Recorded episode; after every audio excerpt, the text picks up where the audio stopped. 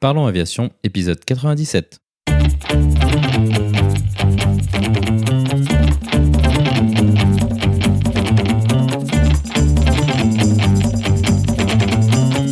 Parlons Aviation, le podcast qui parle de tout ce qui vole. Je m'appelle Antoine et aujourd'hui nous parlons de l'accident de l'Asiana 214 avec Benoît. Nous proposerons également la vidéo de la semaine.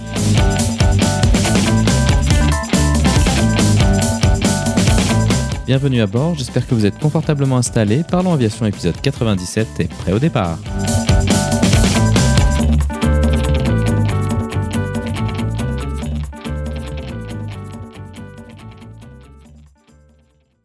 Bonjour et bienvenue dans le 97e épisode de ce podcast. Cette semaine, Benoît est de retour. Il vient avec nous pour parler d'un accident, celui du Boeing 777 d'Asiana 214 à San Francisco. Pour ceux qui ont commencé à écouter le podcast récemment, Benoît est un pilote professionnel sur Airbus A320. Il est déjà venu plusieurs fois sur le podcast pour parler avec nous de divers sujets tels que l'Air France 447, le style de vie des navigants et bien d'autres. Tout d'abord, nous parlerons du déroulement de cet accident datant de 2013. Ensuite, nous proposerons une analyse des différents aspects de cet événement. Dans un premier temps, nous nous intéresserons plus spécifiquement aux aspects particuliers de l'approche qu'ils effectuaient ce jour-là, avec notamment les problématiques d'approche trop haute ou trop rapide, ainsi que des approches sans référence verticale électronique. Dans un second temps, nous irons en détail sur les solutions qui sont proposées par les compagnies aériennes afin de solutionner ce type d'approche problématique qu'ils ont rencontré ce jour-là. Cela nous permettra de parler de la notion d'approche stabilisée et de leur intérêt. Ensuite, nous évoquerons également la confusion qui a eu lieu entre les différents modes d'autopilote, des conséquences que cela peut avoir et des solutions à y apporter. Comme d'habitude, vous trouverez plus d'informations sur les sujets évoqués pendant l'épisode dans la description. Vous la retrouverez à l'adresse parlonsaviation.com/97. Et maintenant, passons donc directement à notre discussion avec Benoît.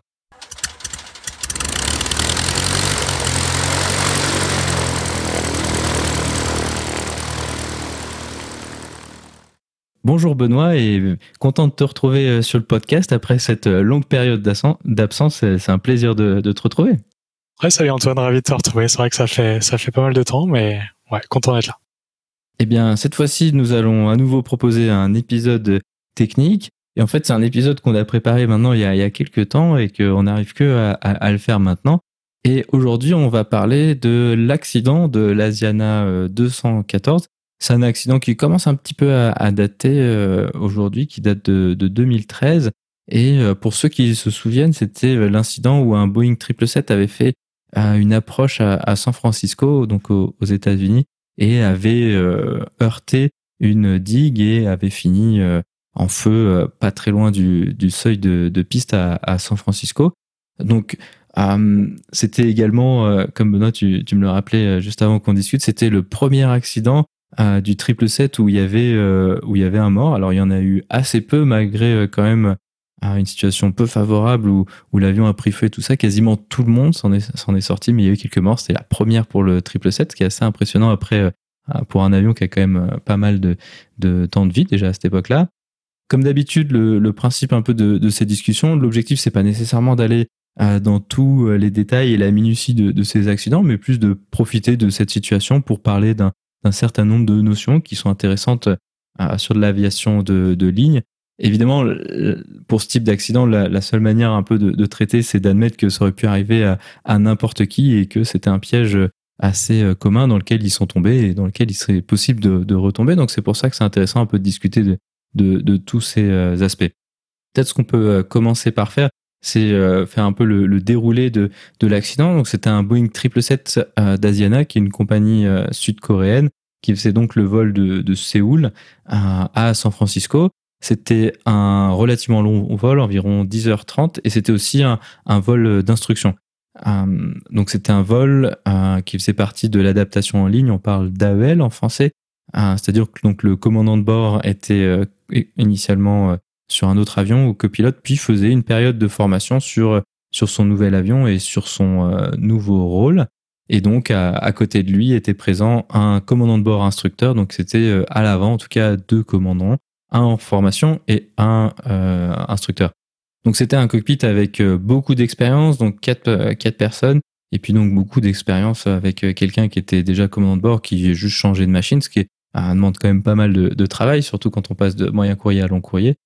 La chronologie de, l'accident commence en approche. Donc San Francisco, c'est un, terrain qui est situé au pied de petites montagnes, mais assez loin, il y a, quand même pas mal de montagnes. Pour ceux qui connaissent la région de San Francisco, c'est assez rapidement montagneux. Ou ceux qui ont vu euh, les photos des nombreux incendies de, la région, c'est rapidement montagneux. Donc c'est une trajectoire qui est en général gérée par les contrôleurs aériens parce que à cette époque-là, bon, peut-être pas trop aujourd'hui, quoique encore, on espère que c'est bien reparti là-bas quand même. Il y avait euh, beaucoup de trafic et donc ce que les contrôleurs vont faire, c'est ce qu'on appelle des, vecteurs et donc vont prépositionner l'avion en donnant des caps à l'équipage pour faire ce qu'on appelle une approche visuelle par approche visuelle, on entend euh, une opposition par rapport à, une approche aux instruments. Donc une approche aux instruments, c'est quelque chose tel que l'ILS ou une approche au GPS. Et donc là, en fait, ils vont pouvoir naviguer uniquement en regardant dehors. Les contrôleurs aériens les prépositionnent pour ça avant de les, les, euh, les autoriser à le faire. Ce jour-là, il y avait une petite particularité que l'équipage avait détectée dans son briefing, c'est que euh, le composant vertical, donc le glide slope de l'ILS, était marqué dans les notables, donc qui sont les informations euh, souvent attachées au plan de vol, comme euh, non fonctionnelles. Donc ça veut dire que des deux composants de l'ILS, donc sur l'ILS il y a un composant horizontal, donc le gauche-droite qui est le localizer et euh, le haut-bas qui est le, qui est le glide slope. Et ce jour-là, le, glide slope étant était non fonctionnel. Donc le composant, donc le localizer, le composant gauche-droite horizontal est donc tout à fait disponible et donc euh, ça, ça leur permet de gérer l'alignement avec la piste. Mais par contre, euh, toute la partie euh, verticale reste à être effectuée visuellement. Ils se retrouvent sur cet axe de piste aligné. Et en fait, là, à ce moment-là, on a ce qui s'appelle le, papier, on reviendra un peu là-dessus, qui dit à l'équipage assez rapidement que eux sont au-dessus du plan. Afin de rattraper ce, ce, plan pour être stabilisé euh, sur euh, le, 3 degrés typique euh, d'une piste, il sélectionne la vitesse verticale pour faire descendre l'avion, pour rattraper le plan, et puis l'avion se, rapproche au, fur et à mesure du plan nominal sur lequel ils étaient censés être. À environ 6 nautiques, le taux de descente est ramené vers une valeur tout à fait standard pour un, rattrapage de plan, disons, plus tranquille, vers 1000 pieds par minute. Et ensuite, ce qui va se passer à ce moment-là, c'est que l'altitude de remise de gaz va être sélectionnée au-dessus de l'altitude. Donc, une fois qu'on est établi euh, sur la descente finale, on prépare la remise de gaz, comme toujours, en mettant l'altitude un peu au-dessus. Et là, il se retrouve établi. Ensuite, il sélectionne euh, les volets. Et vers 4 euh, il y a une sélection sur l'autopilote qui, de la part du pilote en fonction, le, PF, qui est une erreur. Et donc, l'avion commence à remettre les gaz et à remonter de la même manière que s'il avait initié la, remise de gaz se, rendant compte de son erreur, le pilote en fonction déconnecte alors l'autopilote et l'automanette afin de reprendre le contrôle manuel de l'avion. Suite à cette début de remise de gaz, disons, le taux de descente est réaugmenté vers 1600 pieds par minute. Le copilote observateur fait remarquer ce taux de descente élevé et, ensuite, en approchant vers 1000 pieds, il se retrouve largement au-dessus du plan. Donc 300 pieds à 1000 pieds, ça fait euh, une, grosse euh, différence. Et ensuite, ils vont continuer à essayer de rattraper ce plan-là avec les moteurs au ralenti jusqu'à en fait passer en dessous le plan, à se retrouver en sous-vitesse et euh, réagir euh, trop tard. À environ 11 secondes avant l'impact, l'avion commence à se plaindre de la vitesse qui devient basse car l'automanette est désactivée. Et ensuite, seulement 7 secondes avant l'impact, il tente de faire la remise de gaz, ah, mais c'est trop tard. Euh, les moteurs n'ont pas le temps de se remettre en, puissance et l'avion heurte la digue et donc va faire euh, quasiment un 360 euh, en frottant euh, le moteur sur, sur la piste et puis s'arrête.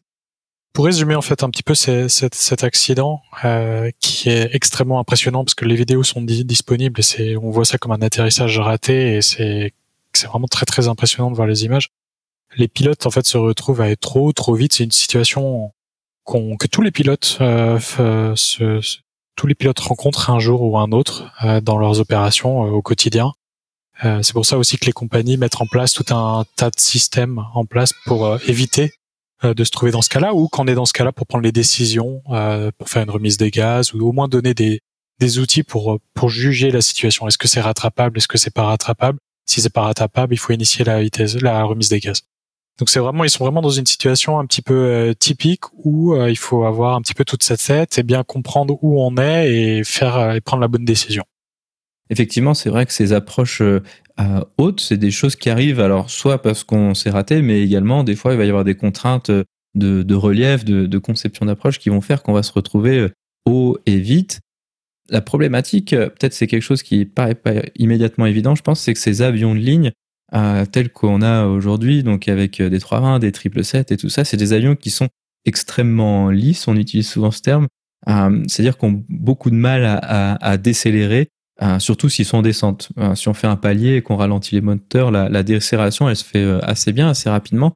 Mais si on essaye de descendre fort et de ralentir, en fait, c'est c'est juste impossible. En fait, ça, ça fonctionne pas. On peut descendre un petit peu et ralentir doucement, ou faire un palier et décélérer rapidement. Mais si on descend fort, alors, alors on se retrouve assez vite coincé et c'est euh, ça, en général, ce que les équipages, euh, ce qu'on essaye de pas se faire avoir.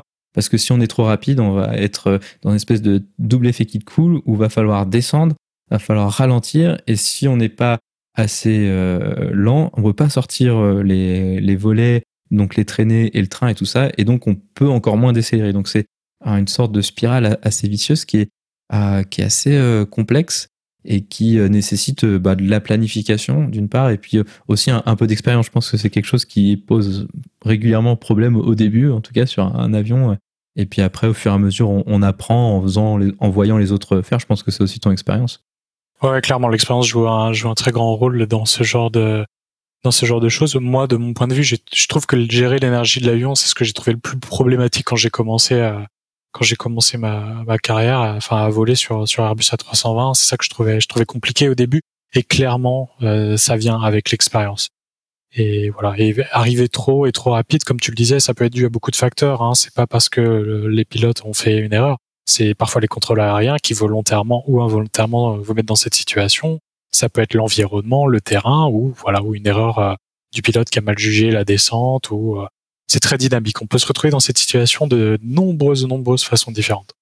Peut-être pour euh, donner un exemple assez classique que ben, moi je connais euh, assez bien, euh, sur Genève, une des problématiques assez évidentes, c'est qu'il y a ben, au sud il y a les Alpes et assez rapidement le Mont Blanc, donc ça nous garde très haut.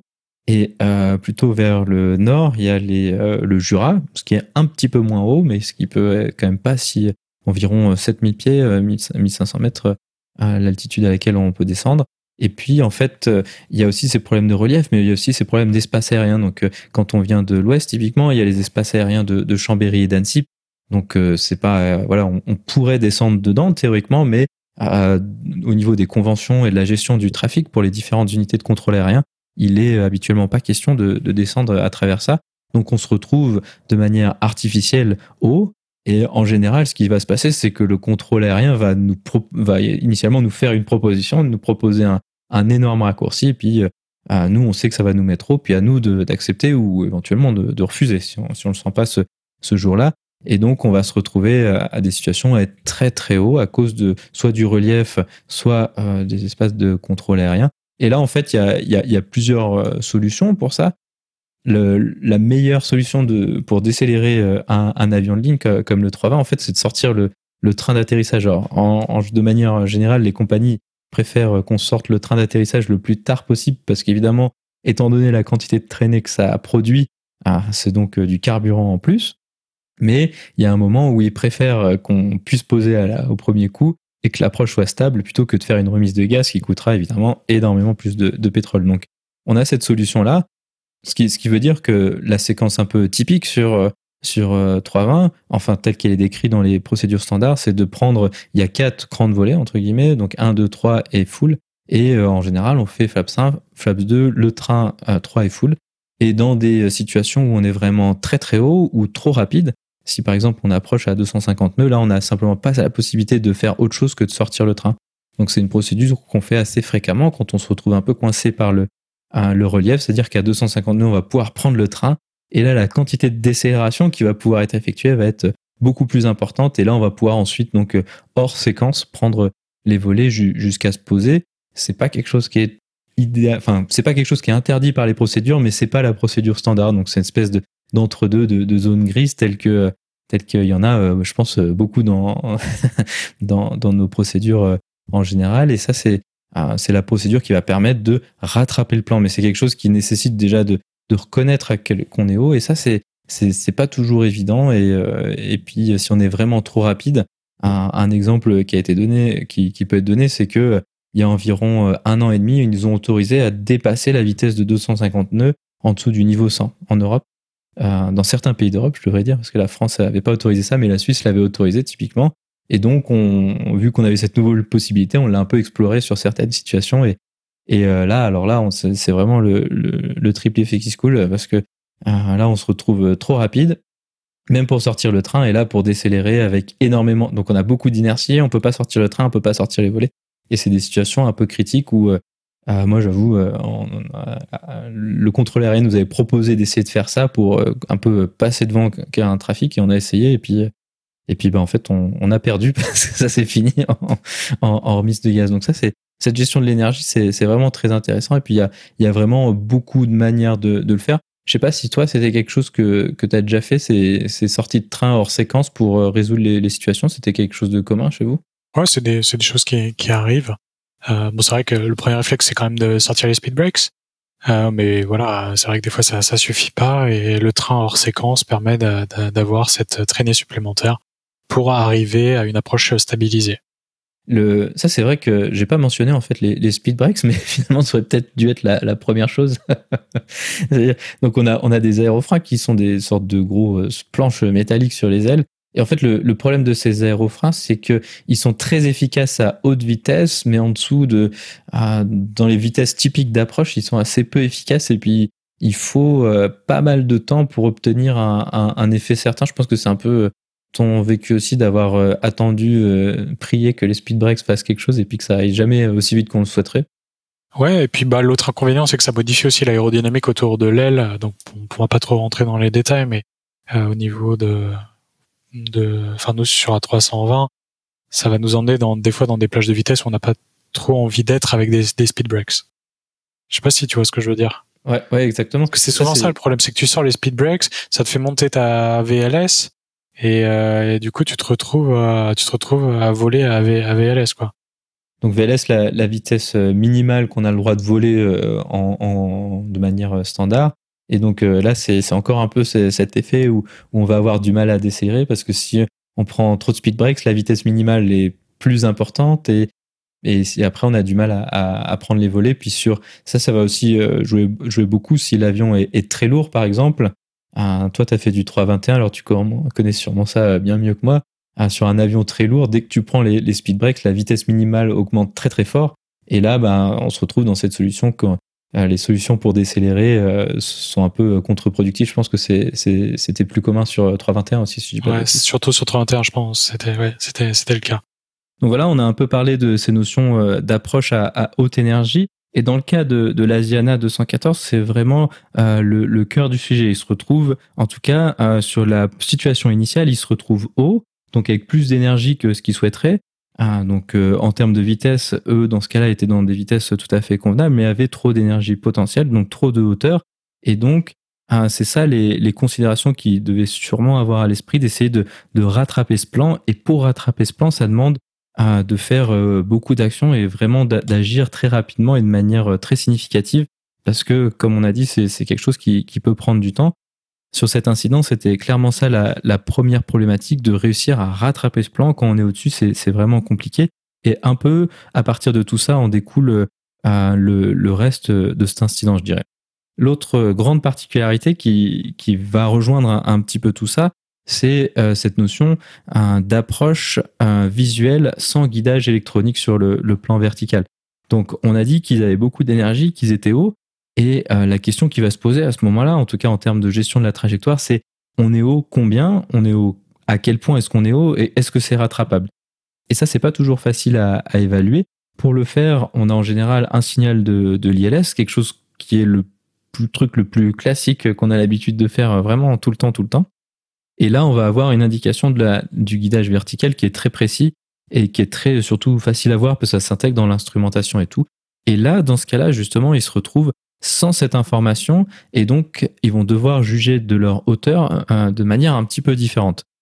Pour ça, euh, il n'y a pas 30 000 situations intermédiaire. Donc, comme ils, ils utilisaient le composant horizontal de l'ILS pour s'aligner avec la piste, pour la partie verticale, il leur restait comme solution principale les papilles.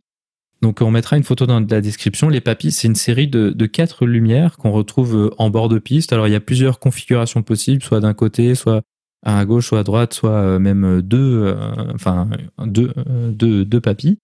Et euh, c'est un système enfin, relativement basique en termes d'utilisation. Donc en fait, il y a quatre lumières. Quand on est euh, sur le plan de l'ILS, euh, sur le plan de l'approche aux instruments qui est normalement fonctionnel, on voit deux lumières rouges et deux lumières blanches. Donc ça, quand on voit ça, ça veut dire qu'on est sensiblement sur le plan. Évidemment, c'est pas c'est pas au, au, centième de degré près, mais c'est environ à quelques à deux dixièmes de degré près. Donc c'est assez, c'est un faisceau lumineux et en fonction de là où va se positionner l'avion, donc s'il se retrouve un peu trop il va avoir euh, trois blanches, quatre blanches quand elle est beaucoup trop haut, et puis inversement, euh, trois rouges et puis quatre rouges. Ce système, il a plusieurs euh, inconvénients. Le problème, c'est que si on est quatre blanches euh, ou quatre rouges, c'est est-ce qu'on est beaucoup beaucoup trop ou est-ce qu'on est juste un petit peu trop Il n'y a pas de référence au-delà de ce système basique avec ces, avec ces lumières. Donc si on a quatre blanches ou quatre rouges, c'est un peu difficile de juger à quel point est-ce qu'on est beaucoup trop ou peut-être juste euh, le, rattrapage est, en train de se faire. Donc ça, ça garde un peu le suspense, pas tout à fait jusqu'à la dernière minute parce qu'il y a cette étape intermédiaire. Et puis l'autre problème avec ces papilles, ça je pense que c'est quelque chose que tu dois connaître aussi, c'est que c'est que des fois, ben on voit pas très bien les lumières, l'intensité est variable, et ou alors si c'est très brumeux et tout ça, c'est pas toujours euh, facile à voir. Et donc c'est quelque chose avec lequel on travaille de manière régulière parce qu'ils sont là. Mais de se fier uniquement à ça, ça c'est quelque chose de, pas très commun. Je pense que c'est ton expérience aussi. Ouais, tout à fait. Les papiers, encore faut-il les avoir en visuel pour pouvoir les suivre. C'est pour ça qu'il y a un autre outil euh, que moi j'utilise énormément euh, dans le rapport du NTSB qui a été mentionné mais qui n'a pas été utilisé par le vol Asiana, c'est la fameuse règle de 3. Avec juste un tout petit peu de calcul mental, euh, sur des descentes à 3 degrés, on peut très facilement savoir à quel point on est trop haut, de combien, et c'est vraiment un outil qui est vraiment vraiment vraiment super à utiliser. C'est vraiment du basique calcul mental et ça permet de savoir tout de suite où on en est sur notre plan de descente. La seule chose euh, qui peut rendre un petit peu compliqué euh, d'utiliser cette règle de 3, c'est quand malheureusement on est très fatigué après un long vol de nuit ou ce genre de choses, ça devient un petit peu compliqué de faire du calcul mental et, et, voilà et qu'on est un petit peu pris ou que notre charge de travail est trop importante et voilà. Mais la règle de 3, très important dans ce cas-là. Effectivement, ça c'est vrai que cette règle de 3, elle, fonctionne bien. C'est une, une, approximation euh, tout bêtement du, du plan à, à, 3 degrés. Mais euh, le, moi, ce que je trouve aussi comme problème avec cette règle de 3, c'est plus tu te rapproches, plus c'est plus faut la faire fréquemment et plus ça demande vraiment euh, de la puissance de calcul cérébral et plus ça devient compliqué parce que aussi plus une déviation de 100 pieds quand on est loin, c'est pas très grave, mais de 100 pieds très proche, ça devient plus compliqué. Donc je trouve que c'est aussi plus on se rapproche de la piste, comme c'était le cas euh, dans cet incident-là, plus c'est un peu compliqué d'être précis. Je sais pas si toi t'arrivais à le faire en, dixième de, non, non, mais l'intérêt c'est de, faire la transition vers le papy. Tu vois, mmh. euh, qu'on on disait mmh, que le, papy, euh, il faut des fois, il faut être assez proche pour le voir. Bon, ben quand tu n'as pas le papier en visuel, tu utilises cette règle de 3 jusqu'à être à une distance raisonnable où tu vois parfaitement le papier et là tu peux te te guider euh, avec le papier. Et ça a été noté par le NTSB. Malheureusement, ils n'ont pas fait euh, cette partie-là euh, qui aurait pu les aider en fait dans la phase, dans, dans, le début de cette phase d'approche où ils auraient pu tout de suite voir l'étendue du problème. Oui, exactement. C'est vrai que c'est vrai qu'en général, on utilise ça un, petit peu plus loin. Mais en tout cas, ce qui est sûr, c'est que cette règle de calcul, elle, fonctionne très bien et ces papilles, c'est c'est quelque chose qui fonctionne d'ailleurs plutôt proche de la piste. Effectivement, d'ailleurs, c'est fait pour ça c'est des choses qui sont plus complexes d'utilisation et plus inhabituelles aussi d'utilisation. Euh, on a beaucoup l'habitude d'avoir euh, bah, tout bêtement l'ILS, donc le composant horizontal, le composant vertical. On suit euh, ce qu'il y a dans l'avion et puis sur les quelques derniers mètres, enfin disons quelques deux trois derniers 2-3 kilomètres, on utilise le papier avec en gardant toujours un œil sur l'ILS. Donc en termes d'utilisation, c'est des outils qui, sont bien, mais qui restent quand même plus complexes que, que juste de, de, suivre bêtement un ILS comme, comme on a l'habitude de le faire. Je pense que je pense que c'est aussi ton expérience de faire des approches uniquement basées sur le papier. C'est quelque chose qui est plutôt inhabituel. Je pense que toi aussi. Euh... Ah oui, clairement, c'est c'est rare. Hein. Euh, c'est majoritairement de l'ILS ou euh, approche GPS. eux, ils se retrouvent dans une situation où ils doivent un petit peu mélanger plusieurs plusieurs choses en, utilisant un bout de l'ILS, en même temps en combinant avec du visuel. Donc déjà, ils sont dans une période, dans un dans une situation un peu non standard. Je pense que non standard, c'est une bonne manière d'expliquer cette situation. C'est vraiment quelque chose d'assez inhabituel. Et ne faut pas oublier que ça, c'est quelque chose qui va se rajouter par-dessus une approche déjà un peu pas encore instable parce que au début il y a, le temps de la rattraper, mais une approche un peu haute énergie. Donc non seulement en termes de charge de travail, il y a effectivement, comme tu disais, toute la fatigue du vol avant, il y a cette approche haute énergie et il y a en plus ce, guidage. Donc là, je pense que dans après n'importe quelle situation, n'importe quel équipage, même relativement bien reposé, je pense qu'on peut dire que c'est une situation à haute charge de travail. Je pense que c'est ton avis aussi. Ah oui, et puis l'autre point important, euh, c'est que le pilote en fonction, qui est donc le commandant de bord qui fait ses premiers vols sur euh, triple 7, il a 40, euh, je crois, genre une quarantaine d'heures de vol dont la majorité sont en croisière. Donc il connaît assez peu la machine, il découvre la machine, c'est pour ça qu'il est toujours en instruction. Donc déjà ça, ça ajoute énormément à la charge de travail. Quand t'as pas l'habitude de la machine, le, moindre chose qu'on te rajoute, c'est décuplé et ça, du coup, t'as pas, d'un point de vue cognitif, t'as pas, t'as pas de place pour euh, pour tout ça au début quand quand tu débutes sur une machine, quoi. Donc ça, ça clairement, c'est un mix de beaucoup d'éléments. Donc on a un peu planté le contexte de cette euh, situation de charge de travail. Quel était en tout cas le, problème initial? Qu'est-ce qui les a mis dans cette situation qui devient, on voit bien, au fur et à mesure de plus en plus complexe, de plus en plus euh, chargée Et c'est ce que tu mentionnais tout à l'heure, juste après la narration de l'incident on a ce qu'on appelle des, critères de, stabilité. Ça, c'est quelque chose qui a été implémenté il y a quand même pas mal de temps euh, maintenant dans, dans les euh, compagnies aériennes, c'est cette notion d'approche stable. En fait, ce qu'ils se sont rendus compte, c'est que plus euh, la descente finale vers la piste était stable, donc par stable, on entend une trajectoire, disons, la plus droite possible, avec une vitesse la plus stable possible, plus l'atterrissage se passait correctement. Il y a eu cet exemple qui était assez parlant de, du de la 330 Air France, à Toronto qui avait fait une approche euh, très instable à cause de nombreux facteurs, dont la météo notamment, et qui avait touché à mi-piste. Et euh, là, bah, ça a fini en, sortie de piste. Donc, ce que euh, le monde de l'aviation, ce que l'industrie s'est rendu compte, c'est que plus cette approche initiale, donc plus cette descente finale vers la piste était droite, était à la vitesse qui allait bien, et puis pas atteindre la vitesse à, 100 pieds, évidemment, hein, l'atteindre un peu plus tôt, mieux se passaient les atterrissages et mieux il y avait de, surprises. Donc pour faire ça, des outils ont été donnés aux équipages. Alors ça, c'est quelque chose qui varie en fonction des compagnies aériennes, mais je pense que l'esprit général quand même est pas si fondamentalement différent. L'idée, ça va être d'avoir une approche la plus droite possible sur le plan de l'approche aux instruments, ou alors un plan similaire. Ici, ils n'avaient pas l'approche aux instruments pour le composant vertical. Donc utiliser le papy pour avoir quelque chose d'à peu près rectiligne. C'est sûr que sur une approche visuelle, ça va être un petit peu moins rectiligne que sur une approche full automatique sur l'ILS, mais en tout cas d'avoir quelque chose qui ressemble de sorte à, mettre euh, l'avion à peu près toujours dans la même situation. C'est aussi l'avantage de, des approches stables. Si on fait toujours la même trajectoire pour approcher à la piste, alors ce qui va ensuite suivre, l'arrondi, tout ça va être toujours à peu près la même chose. Et ça, euh, ça évite de devoir un peu euh, inventer des, des, nouvelles choses à chaque fois si on est, par exemple, beaucoup trop rapide. Si je peux donner des exemples de critères de stabilité, toi, tu me diras si c'était similaire dans, ta, compagnie c'est par exemple à 1000 pieds, en général c'est le premier seuil qui est, évoqué, il faut être euh, sur la, établi sur la trajectoire euh, donc gauche-droite, la trajectoire horizontale et euh, la trajectoire verticale. Pour ça, la compagnie va donner un certain nombre de critères, c'est-à-dire qu'on va pas pouvoir juste dire bah voilà, j'ai regardé dehors, ça me paraissait correct, ça en général ça ça suffit pas. Donc eux vont être un petit peu prescriptifs, vont dire dans le cas d'une ILS, faut être établi sur sur sur l'approche. Donc faut être dans les marges de tolérance typiques de l'approche. Alors, il n'y a pas toujours des ILS, donc c'est pour ça qu'on va devoir avoir d'autres options.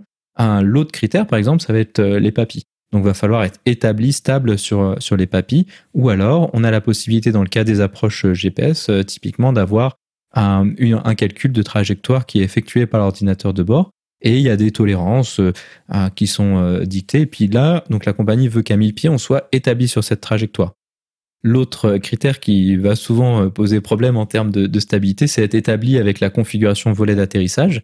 Ah, ça, ça va être si on a fait une approche qui est, trop rapide, on aura été suffisamment rapide pour pas réussir à sortir euh, tout l'écran de volet. Donc, si à 1000 pieds, il manque d'écran de volet, là, c'est clair, l'approche est très instable, pas tellement à cause de la trajectoire, mais plus à côté, à cause de, la vitesse.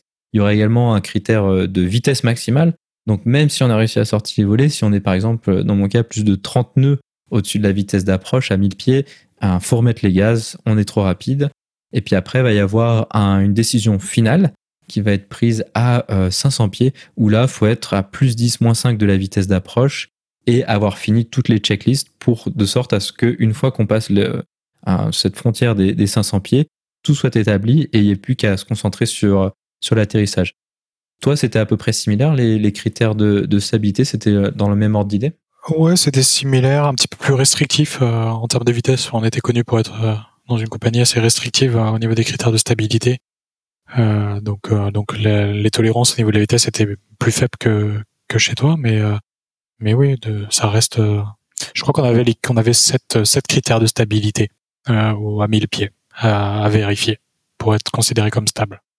Ça, c'est quelque chose que, que tout le monde connaît un petit peu par cœur. C'est des choses qui font partie de, de la qualif euh, machine ou en tout cas de la qualif compagnie en fonction des, des, si les compagnies ont plusieurs flottes. Peut-être qu'il y a des différences. Moi, je connais qu'une compagnie avec une seule flotte, mais euh, donc voilà, effectivement, c'est quelque chose qui, euh, qui va devoir être appris et qui qui est assez bien connu. Après, souvent, ces critères ont un peu des, limites d'interprétation. Alors, en fonction de comment ils sont écrits, certaines compagnies peuvent faire différentes choses. Ah, par exemple, chez nous, c'est pas écrit formellement que s'il y a quatre blanches ou quatre rouges, ah, donc euh, le papy, donc comme on a dit, c'est le nominal, c'est deux rouges, deux blanches. Est-ce que si c'est quatre blanches, alors est-ce que c'est forcément instable? Et la réponse, ça, ça a été plusieurs fois clarifié pour dire, ben, ah, comme s'il y a quatre blanches ou s'il y a quatre rouges, on ne sait pas si on est juste un petit peu au-dessus ou complètement au-dessus. À partir de ce moment-là, à, partir du moment où il y a quatre blanches ou quatre rouges sur le papier, euh, c'est une remise de gaz et puis euh, euh, et puis voilà, c'est réglé. Ben faut faut retenter une deuxième fois. Et ça, je pense, c'est aussi, si on peut faire peut-être un, petit parallèle de manière générale, c'est aussi ça la grosse différence entre de l'aviation, disons, de loisirs, ou si à chaque fois qu'un Robin faisait une approche quatre blanches, quatre rouges et remettait les gaz, ce serait assez problématique. Alors que sur l'aviation de ligne, on, on, exige cette précision. Je pense que c'est aussi quelque chose que que toi, tu as remarqué lors de ton apprentissage euh, quand, quand tu es passé pro? Ouais, c'est plus, c'est plus de l'aviation de loisir, c'est de l'aviation professionnelle avec euh, des gens derrière. Donc, c'est, il y a, voilà, il y a plus de règles, euh, des choses à respecter et c'est normal. Donc voilà, ça c'est vraiment quelque chose de, très important qui est souvent discuté à travers, à travers les, divers incidents et événements en compagnie. Et ces critères de stabilité vont permettre de prendre une décision qui se veut la plus claire possible. Il ne faut pas que à, à 1000 pieds, il faut pas qu'il y ait une discussion. Alors déjà parce qu'il n'y a plus vraiment trop le temps, surtout à, à 1000 pieds, mais surtout à 500 pieds, pour pouvoir dire est-ce qu'on remet les gaz? Est-ce que cette approche, on a réussi à, à réparer le truc? C'est toujours ça un peu la question sur ces approches haute énergie. Euh, est-ce qu'on a réussi à rattraper euh, la, chose suffisamment tôt? Et ça se veut être le plus clair possible pour pouvoir prendre une décision. Est-ce qu'on remet les gaz ou est-ce qu'on continue? Et là, dans le cas de l'Asiana 214, euh, en fait, donc ils étaient au-dessus et puis en fait, donc il y a eu un moment où ça s'est stabilisé, mais au, moment des critères de stabilité qui étaient dictés par les compagnies, ils, étaient stables. Alors peut-être à un moment, et en fait, c'est pas quelque chose qui est une décision qui est prise une fois. S'il y a une déstabilisation de, de la trajectoire euh, en dessous de, de, 500 pieds ou des 1000 pieds, alors la remise de gaz est, bien sûr à effectuer. Donc c'est non seulement il faut les obtenir ces critères de stabilité, mais il faut les garder euh, à peu près euh, jusqu'au toucher. Et donc, dans le cas de l'Asiana 214, eux sont passés à travers le plan en continuant leur descente à, un assez fort taux. Et, euh, donc, on, on parmi les gaz. Et c'était un peu euh, une des reproches, en tout cas, une des remarques qui avait été faite par le NTSB, donc le, euh, les investigateurs d'accidents américains, que si ces critères avaient été évalués correctement, donc en général, il y a des call-outs, donc il y a le, pilote qui, qui monitor, lui, en général, va dire Maintenant, c'est 1000 pieds et doit y avoir un, call euh, stable ou instable et, on met les gaz. Mais c'est clair que dans ce contexte qu'on avait déjà décrit de, de forte, voire très forte charge de travail, c'est euh, sûrement quelque chose qui est, qui est, un peu passé à la trappe, alors que c'est quelque chose euh, d'assez essentiel. Mais voilà, ça peut se comprendre, c'est clair, si dans des approches compliquées comme ça. Donc ça, c'était pour la partie de la stabilité de l'approche. le dernier facteur qui va nous intéresser, je pense, c'est cette notion de, de gestion de, de l'autopilote euh, dans des situations à forte charge de travail. Comme on a décrit dans la, narration, il y a un moment où en fait il y a eu une erreur dans les modes. Ça, c'est quelque chose qui, qui, arrive assez bien. Je pense que ça arrive une fois de temps en temps où l'avion se met à initier une remise de gaz. Et ça, c'est, je pense, que c'est un événement qui est très surprenant. Et là, c'est un petit peu difficile de, de reprendre ses esprits et, et de savoir quoi faire. Je pense que toi, ça t'est déjà arrivé aussi, ce genre de, de confusion entre les modes d'autopilote, en tout cas momentané. Je pense que c'est vraiment le truc qui arrive à tout le monde une fois de temps ça temps. Arrive, ça arrive à un moment ou à un autre où on pense faire, vouloir faire quelque chose, l'avion se retrouve à, faire, à se faire faire autre chose. Ouais, ça, ça vient avec l'expérience. Donc, ouais, ça arrive surtout au début. Et puis c'est surtout sur ces avions ont beaucoup de modes différents. Et puis certains modes ont des, ont des subtilités, donc ça va vite de se faire un petit peu surprendre. Et puis là, il y a une phrase qui est assez connue euh, dans, les cockpits. Qu'est-ce qui, pourquoi il fait ça? Je pense que tout le monde a dit ça un certain nombre de fois. Et puis souvent, c'est aussi c'est pas facile de, récupérer la situation parce qu'il faut qu'on essaye de comprendre l'erreur qu'on a fait et puis ensuite de comprendre ce qui a été fait puis de, trouver la solution. Et puis euh, là, il y a, souvent plusieurs approches. Soit on essaie de dépatouiller des modes d'autopilote pour récupérer quelque chose de correct, soit va y avoir euh, euh, l'autre solution en fonction des politiques de compagnie de dire bon ok on déconnecte tout. Alors ça c'est une situation qui est raisonnable dans un certain nombre de situations, mais c'est aussi quelque chose qui est assez assez dangereux en termes de charge de travail parce que quand on déconnecte l'autopilote, la charge de travail euh, globale, elle, augmente de manière euh, vraiment très forte. Je pense que c'est aussi, euh, ton expérience. Je sais pas si vous faisiez souvent des, des, approches où on déconnecte tout, mais là, tout de suite, la charge de travail dans, le cockpit, elle devient instantanément très forte. Je pense que c'est aussi ton expérience. Ouais, là, clairement, la charge de travail augmente quand tu déconnectes l'autopilote. Moi, j'ai un cas, je me souviens, une fois, c'était un vol de nuit, on était en plein milieu de la nuit, on était un peu fatigué quand même.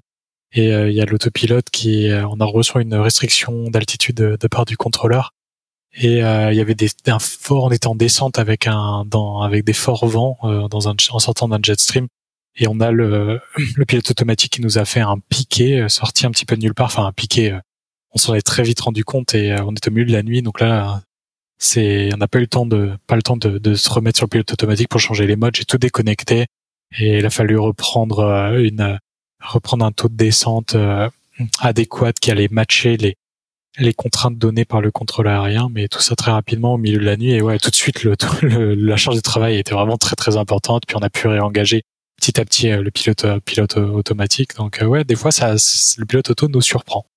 Et puis surtout, je pense que la chose qu'on voit de la manière la plus immédiate, c'est ça augmente beaucoup la charge de travail pour le pilote qui va actionner les commandes, mais ça augmente aussi énormément la charge de travail pour le pilote qui va devoir surveiller ce qu'il fait, parce que non seulement il va devoir surveiller ce que l'autre fait, mais en plus, il y a toutes les tâches habituelles de radio, de, de, de, surveillance de la trajectoire et tout ça. Donc, c'est, je pense que c'est, c'est vraiment pour les deux quoi que ça, ça augmente très fort d'essayer de, suivre tout ce qui va se passer, surtout dans des situations un peu, un peu inhabituelles, comme on a décrit auparavant, de, de, de rattrapage de plan.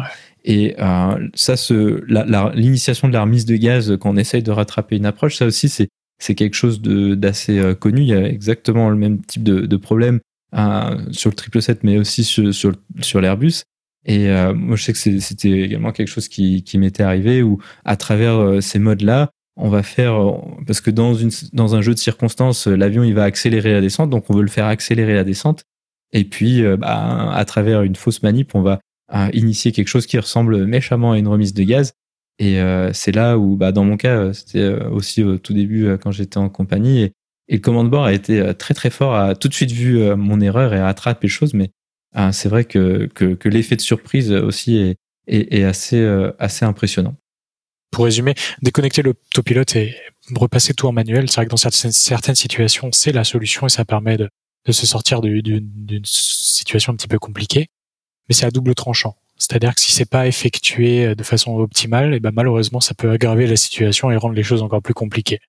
Et je pense que dans le cas d'Asiana, c'est un petit peu ce qui s'est ce qui s'est passé également. Ils ont repris manuel, mais ça, ils n'avaient pas tous les éléments en leur possession pour euh, pour rendre les choses meilleures. Et le fait d'avoir déconnecté le pilote automatique, ça a aggravé la situation dans leur cas. Donc c'est vraiment une solution à double tranchant. D'autant plus que là, dans le cas de l'Asiana 214, de manière assez similaire euh, sur l'Airbus, il va y avoir aussi euh, donc les modes d'autopilote lorsque le pilote est automatique est engagé. Donc ça, c'est un premier problème qu'on a pas mal discuté mais il va y aussi y avoir une transition de mode entre euh, le pilote automatique et l'automanette engagée. Et si on déconnecte tout, hein, ce sera plus du tout les mêmes modes. Et il y a un certain nombre de subtilités qui peuvent se produire, euh, hein, comme là sur le cas euh, de l'Asiana. Donc eux ont déconnecté l'automanette. Et, et ça, c'était quelque chose qui était initialement intentionnel, hein, mais qui c'était peut-être pas nécessairement le but. En tout cas, indéfiniment de, de, la garder. Et eux ont un peu perdu leur conscience de la situation au niveau des modes. Alors que ça, c'est vraiment quelque chose qui est une des golden rules, en tout cas chez, chez Airbus. Ils appellent ça les, les règles d'or. Et c'est de know your FMA at all times, donc connaître les modes de l'autopilote à, à tout moment. Et à ce moment-là, quand il y a une déconnexion, c'est euh, quelque chose qui est particulièrement important, hein, surtout quand on fait une approche visuelle, surtout sans les guidages habituels. Et là, ça peut, euh, ça peut surprendre assez rapidement et euh, amener à, des situations telles que celle qui a été celle de l'Asiana, où ils se sont retrouvés, où ils pensaient peut-être que l'automanette, donc la gestion automatique des moteurs, était engagée, alors que alors que c'était pas le cas. Après, ben pour pour quand on est proche du sol comme ça, le, temps de, se remettre un peu en tête de qu'est-ce qui s'est passé à quel moment, parce qu'on a eu l'approche qui était haute, hein, il y a eu l'approche qui était instable, la confusion dans les modes. Tout ça, ça fait euh, vraiment beaucoup et, ça sature, euh, ça aurait saturé probablement à peu près euh, n'importe quel équipage. D'autant plus que ce qui est souvent, enfin régulièrement remarqué dans, dans, les événements, dans les incidents qui sont montés de la ligne, c'est que on a tendance un peu à, à, à s'entêter, en tout cas à continuer dans des situations qui sentent assez mauvais et on va avoir cette tendance à, à continuer à se dire non, mais je pense que c'est rattrapable. Et puis, euh, en général, ça se finit bien. On n'en entend pas du tout parler, en tout cas en général. Mais une fois de temps en temps, bah, voilà, il y a un moment où ça se finit mal. C'est des fois un peu difficile. Je pense que tu as aussi ce ressenti où quand tu as une situation qui commence à appuyer un peu, de, de dire bon, c'est bon, on lâche l'affaire, on file la remise de gaz. C'est quelque chose qui est, que je pense qui est, en tout cas intellectuellement, assez difficile dans la plupart des situations, je dirais.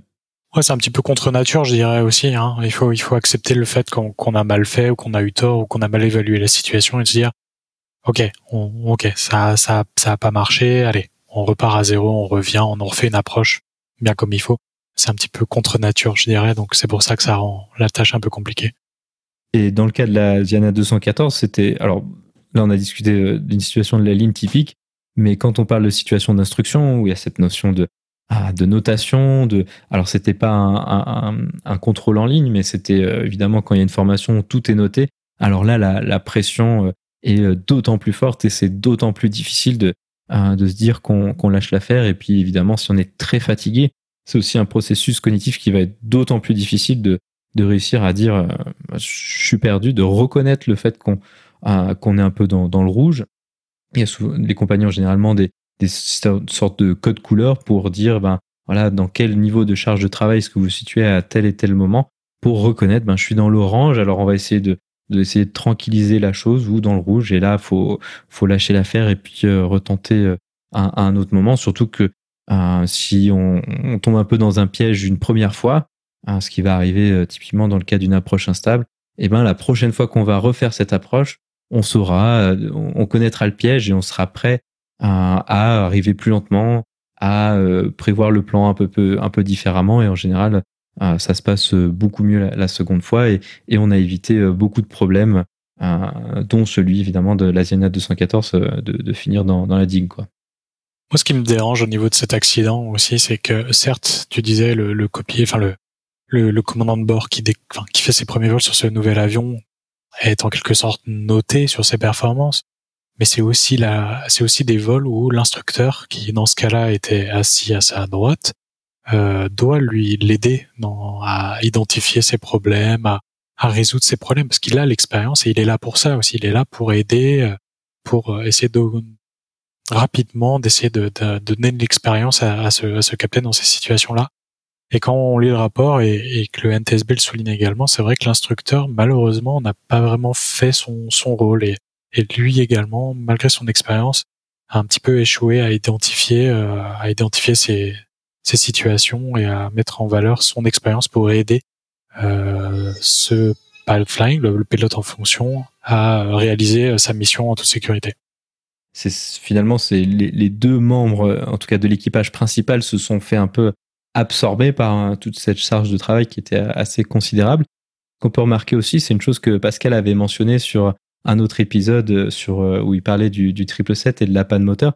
C'est l'intérêt d'avoir plus que deux personnes dans le cockpit. Alors bon, sur les avions moyens courriers, c'est quelque chose qu'on n'a pas de manière euh, classique, mais là, hein, il y a eu plusieurs fois, en tout cas deux fois, où le copilote qui était sur donc le siège qui est un peu en, retrait, qui est juste derrière les pilotes, a eu au moins deux fois des, des remarques en disant attention le taux de descente, attention le taux de descente.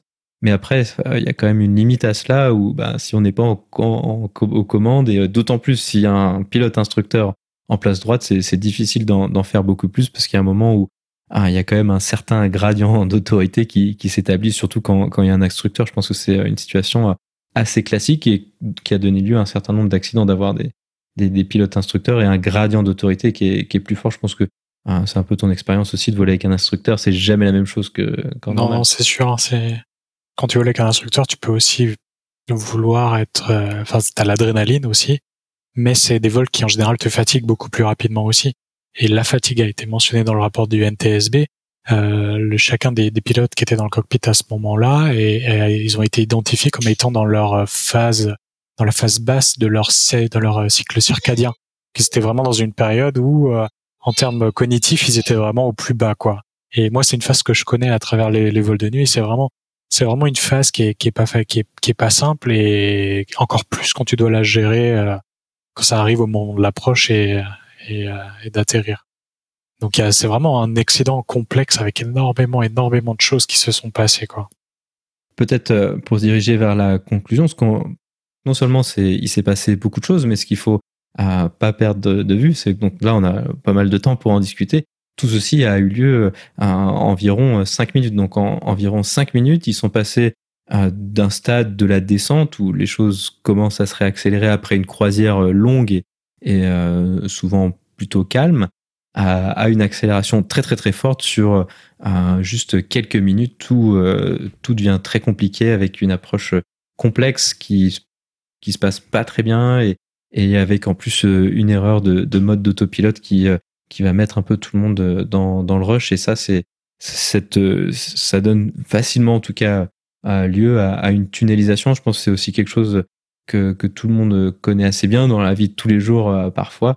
Ah, mais en aviation, c'est souvent assez flagrant où on arrive à être tunnelisé pas seulement tout seul, mais euh, à, à, à, plusieurs et se retrouver tous focalisés sur souvent un tout petit, un tout petit élément et oublier de voir euh, les choses de manière plus globale. Je pense que ça, c'est une expérience assez classique pour, pour toi aussi. C'est quelque chose que j'ai que j'ai découvert avec avec l'aviation, hein, l'effet de tunnelisation. J'en avais entendu parler avant, mais jusqu'au moment où tu le vis toi-même, euh, tu te rends pas compte de ce que c'est. Et en fait, tu analyses après coup, tu dis ah mais ouais, mais en fait, je me rends compte que j'étais complètement captivé par par cet aspect-là et j'en oubliais ce qui se passait autour. Ça fait partie des spécificités euh, de l'aviation. Et puis euh, voilà, de manière générale, c'est ça revient un peu à ce qu'on discutait. Une fois qu'on est tunnelisé, de, de reconnaître qu'on est un peu coincé dans, dans ce tunnel, c'est c'est quelque chose qui demande vraiment un, un, un effort cognitif vraiment très important est d'autant plus important qu'on est fatigué et d'autant plus important que la, la, situation est complexe. Et ça, c'est euh, ça, c'est quelque chose que euh, qui demande des efforts et qu'on essaye d'entraîner euh, au simulateur à travers diverses situations. Mais je pense, je sais pas, tu, tu me diras si ton expérience aussi. La, la tunnelisation au simulateur, c'est toujours un petit peu différent parce que il y a, y a, souvent moins d'éléments de contexte qui viennent se rajouter et donc et donc le simulateur prépare pas toujours très très bien à, à cela. Je sais pas si c'est ton expérience aussi. Ouais, ouais, c'est c'est différent. Le simulateur, c'est différent des opérations euh, réelles. Et puis dans le simulateur, tu fais pas une croisière de 10 heures euh, monotone euh, avant, avant de faire ton approche. Hein. Et effectivement, en général, t'en fais deux trois d'affilée, donc t'es assez, assez frais. Ou, ou, en tout cas, suffisamment pour le, pour le faire correctement en, en, général. Exactement. Ah, voilà, donc je pense qu'on a fait le, le tour de, de, cet, de cet accident. Ah bah Benoît, merci beaucoup d'avoir accepté de venir une fois de plus pour euh, parler avec moi euh, d'un sujet technique et de cet accident. Avec plaisir Antoine et j'ai hâte euh, de revenir une prochaine fois.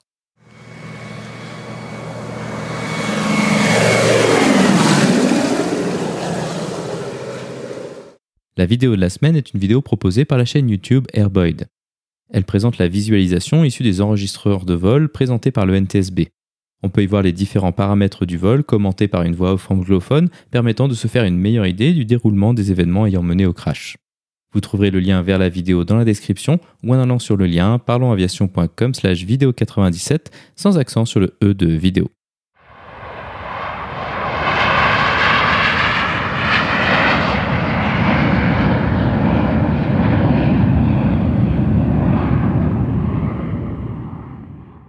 Ainsi se conclut donc le 97e épisode de ce podcast. J'espère qu'il vous a plu et je vous invite à vous abonner sur votre application de podcast favori. Également, n'hésitez pas à laisser un avis 5 étoiles sur iTunes, ce qui permettra à d'autres personnes de découvrir ce podcast. Je tiens à remercier Benoît d'avoir accepté une fois de plus de venir sur le podcast pour parler avec moi d'un accident. La description de cet épisode est disponible sur notre site web parlonsaviation.com/97. Si vous avez des questions, des remarques ou des suggestions, n'hésitez pas à nous contacter sur contact@parlonsaviation.com. Si vous voulez recevoir des notifications lors de la sortie des nouveaux épisodes, vous pouvez vous inscrire à la newsletter dans la barre latérale droite de notre site parlonsaviation.com. Vous pouvez également nous suivre sur Twitter sur parlonsaviation et sur Facebook. En vous souhaitant des vols nombreux, je vous remercie d'avoir écouté ce 97e épisode de Parlons Aviation.